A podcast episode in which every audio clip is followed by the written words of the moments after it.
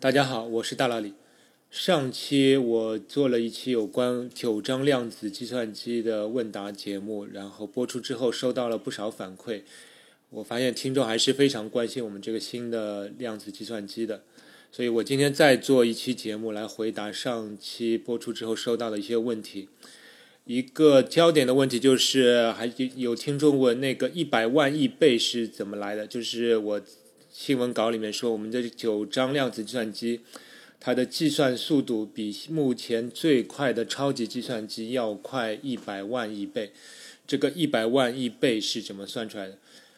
先更正一下，我上期节目中把这个一百万亿倍说成了一百万倍，这个差别太大了。这个一百万亿倍是非常大的一个数字，它意味着也就是九张量子计算机算一秒钟。就相当于超级计算机要算几万年的这样一个计算量，所以大家就非常关心这个一百万亿倍是怎么算出来的。那么我稍微给大家再具体解释一下。那我们先考虑这样一个问题吧：怎么来比较两台计算机的运算速度？如果这两台计算机可以运行同样的程序，那当然简单了，我们就让他们去跑同样的程序，看看。分别花的时间是多少，就可以比较出来了。但是现在这个量子计算机和我们平时的经典计算机肯定不能跑同样的程序。那么怎样才能有公平的比较呢？那一个比较公平的方法就是让他们去做同一个问题，去求解同一个问题，做同样一次运算。虽然他们的运算的机制是完全不同的，但因为这个输出的结果是对同一个问题的一个解答，所以我们某种程度上我们可以认为他们是做了个同样的任务。那么我们就可以比较他们完成同样这样一个计算任务所花的时间长短。但是又因为现在量子计算机的能力是非常受限，不是说你随便给出一个任务，我们都可以在量子计算机上去执行实现。所以现在呢，就是我们只能说是让量子计算机这一方先出题，就是量子计算机先提出挑战，我来做一个问题，然后请你用超级计算机来复制我这个计算的过程。那么，当然为了达到量子优越，所以我们现在量子计算机提出的问题肯定是对自己呃本方是最有利的了，也就是说都是关于随机数的，因为现在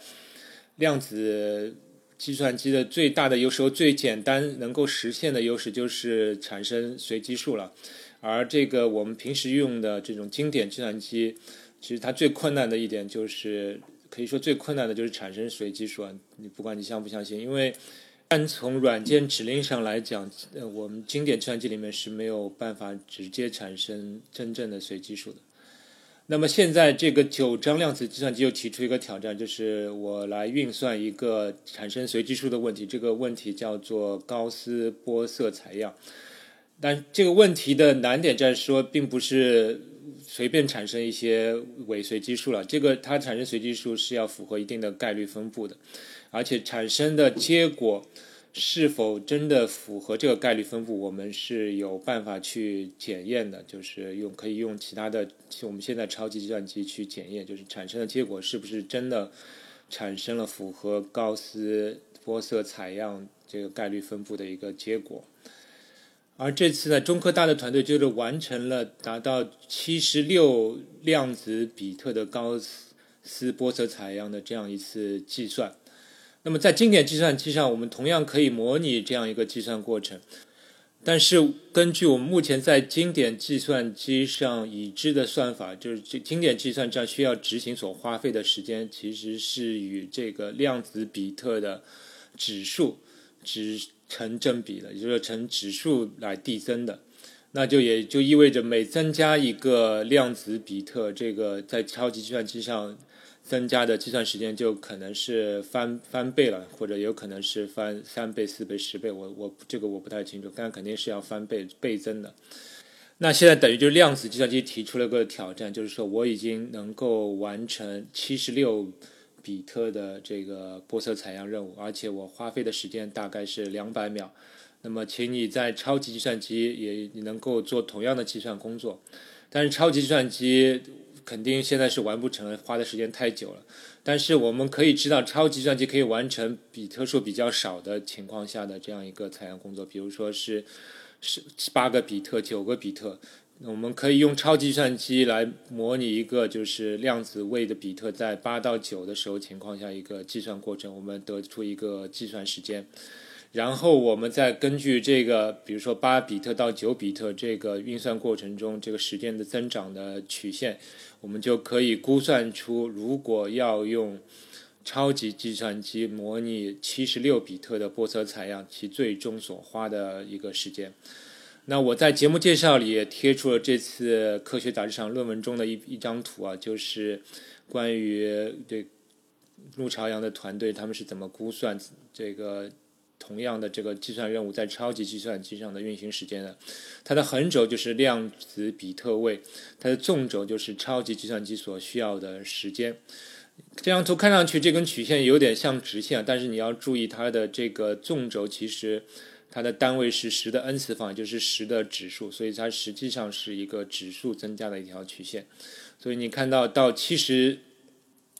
七十几个比特之后，这个在太湖之光这个超级计算机运运行的时间，大概就是要接近十的十三次方到十的十四次方秒之间了。这就是他们整个这样一个估算的过程。他们最终的结论就是说，同样如果要在太湖之光超级计算机上执行这个七十六比特的波色采样，所需的时间大概是二十五亿年。那么现在最快的超级计算机好像是日本的一个超级计算机，它因为数据也有，所以他们也可以把它转换成对应到目前世界上最快的这台超级计算机上的运行时间，大概是六亿年。所以整个的差别就是超级计算机上的六亿年的运算，对应九章上两百秒的运算。那么你再除一下，你就会发现这个长差数量级大约就是十的十四次方。所以这就是这个一百万亿倍的来历，但是要注意一点的是，就是量子优越其实并不是永久的，其实是一个动态的过程。我上一期节目也说过，其实量子计算机在不断挑战经典计算机，经典计算机也在不断的提高自己、改进自己，来反过来挑战量子计算机。包括像去年谷歌的这个量子优越，它发布这个论文之后，就有人提出了其他新的一些在经典计算机的改进的方法，甚至证明就是说经典计算机可以在几天内模拟完成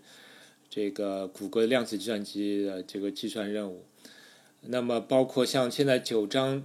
计计算量子计算机提出之后，我也看到有报道，包括谷歌和另外一位。对量子计算长期持有怀疑观点的一位数学家也提对九章提出了一些挑战吧，就是他们认为可能能够存在一种经典计算机上的运算的机制，可以模拟九章目前达到的这样一个运算的结果。所以你反正像这是一个互相挑战、互相竞争的一个过程吧。反正我认为，如果这个竞争。这个挑战质疑，只要是限制在科技科学的范围内，那么它都是良心，都是好的。我也很欢迎谷歌能够真的拿出某种经典计算机上的运算结果吧，来佐证他们的观点。这也是我为什么现在不太喜欢说“量子霸权”这个词吧，因为现在的量子计算机得出的运算结果其实还是非常弱的，随时可能被经典计算机挑战，甚至反超。我觉得真正的量子霸权应该达到，比如说这个量子计算机能够分解一个很大的合数了。我们随便挑一个目前已经证明的梅森数，如已经是合数证明是合数的梅森数，给量子计算机去分解，如果它能够分解出来，那那没话说，那就是铁定的量子霸权了，对不对？但是现在的这个计算的问题呢，都是与随机数相关，这里面的模糊的不清楚的地方太多了。那么我们再看下面一个问题，有一位听众问：现在能下结论说量子计算机是发展方向，必然取代经典计算机吗？除了量子计算机，现在有研发其他种类的计算机吗？那么我对前一个问题，就是说量子计算机是否会取代经典计算机？那我的答案是肯定不是，而且它们肯定能够长期共存。长期共存是从什么开始时时候算的？我觉得就是即使是达成真正的量子霸权了，比如说现在量子计算机已经能够完成，比如说大质因数分解，能够做非常实用的运算了。那么，这个量子计算机还是会与经典计算机长期共存，共存在从那个时候开始算，再共存个一百年都没有问题。为什么这么说呢？因为量子计算机的设计理念从它一开始就不是为了说要取代经典计算机。其实，经典计算机做某些运算，它已经是非常好用了，比如说那个做基础的加减乘除。呃，何何必要用量子计算机呢？现在经典计算机做得非常好，你平时打打游戏，我也不觉得用量子计算机打游戏，它既不是它的长处，也完全没有必要，对不对？所以，量子计算机必然与经典计算机共存，而且即使是量子霸权达成的那一天，你也不会发现生活有剧烈的改变，不像网上有一些文章说什么。量子霸权达到一天，什么你的网银密码全部要崩溃啊，什么什么的，其实你完全不必担心这些事情，因为现在能够对抗量子计算机的这个密码体系已经有好多种了，对你完全不会不用担心这件事情。就是量子霸权达成那一天，你的生活还是如常，所以我觉得你可以把量子霸权达成的那一天就比作为一个数学大的。定理的被证明的那一天，比如说费马大定理被证明，那么差不多是同样的一个意义和价值。那你像费马大定理被证明，已经二十多年过去了，我们的生活也不没有什么什么直接被这个发现而改变的。那么量子计算机差不多也是这个意思。我量子计算机如果真的达成发明出来、实用的发明出来，那么真正直接改变的只是它能。帮助到数学家，它能非常大的帮助数学家去解决以前因为计算能力不足而不知的嗯无法解答的一些问题。但是你要数学问题，即使这些数学问题被解决，它能对我们生活产生什么直接的影响？那是直接是看看不到的。可也许要花再花一两百年，它这些发现才能够真正的转化为技术，转化为生产力来影响。我们的生活，但是量子计算机肯定是我们希望发展的一个方向吧，因为它能先帮助数学家。如果数帮助了数学，那么我们的其他方面，物理、化学、生物才能进一步的发展。所以它当然是一个发展方向。那你说还有没有其他种类的计算机呢？我目前是不怎么听到。如果早几年的话，我还听到过有生物计算机。和化学计算机，但是感觉最近十几年里面，好像他们并没有什么发展。倒是这个量子计算机确实是除了目我们现在的经典计算机，就是量冯诺依曼体系的计算机以外，唯一的一种真正的有明显进展，而且是各个国家在花大力气发展研制的这样一种计算机。接下来一个问题。量子计算机能否证明量子平行宇宙的存在？否则，那些量子在哪里并行计算？大卫多伊奇好像是这么说的。那我知道平行宇宙理论是广大这个物理爱好者是喜闻乐见的一种理论吧，它给人们很多的遐想空间。但是你要知道，平行宇宙理论它其实只是众多对量子物理现象的。解释中的一种吧，现在有可能不下十种对量子物理现象的解释，平行宇宙理论只是其中的一种，而且我感觉它可能是最偷懒的一种吧，因为他就把这个事情推推到其他宇宙了，那我们在这个宇宙人也就没有什么太多可以考虑研究的事情了。那量子计算机显然。并不能证明平行宇宙的存在吧，因为它只是能够表明我们之前对量子物理现象的一些计算和理论是正确的。我们能够利用那些理论来做一些量子物理的实验，并且这个实验结果从某种意义上是帮我们完成了一些数学上的运算。它只能达到这个目的。但是你说什么量子在哪里进行并行计算？我觉得这句话并不太正确。我不觉得量子那个叫计算了，也是也可以说量子也不需要一定非要在平行宇宙里进行计算，它也有其他的解释，可以在我们这样一个单一宇宙里进行这样一种并行的计算。但这个计算其实是要打引号的，因为它只是一些物理的那个现象。那大卫多伊奇，我查了一下，他本人是一个这个平行宇宙理论的爱好者，也是鼓吹者。但是你说用量子计算来证明这个平行宇宙，我觉得是没有没有太大作用。你除非能够找到一个理想中的实验，就是这个实验能够证明只有平行宇宙存在，我们才能解释。而其他的对量子物理的解释都不能解释这个实验。并且我们真正的做成功这个实验，那么我们才能真正去证明平行宇宙的理论。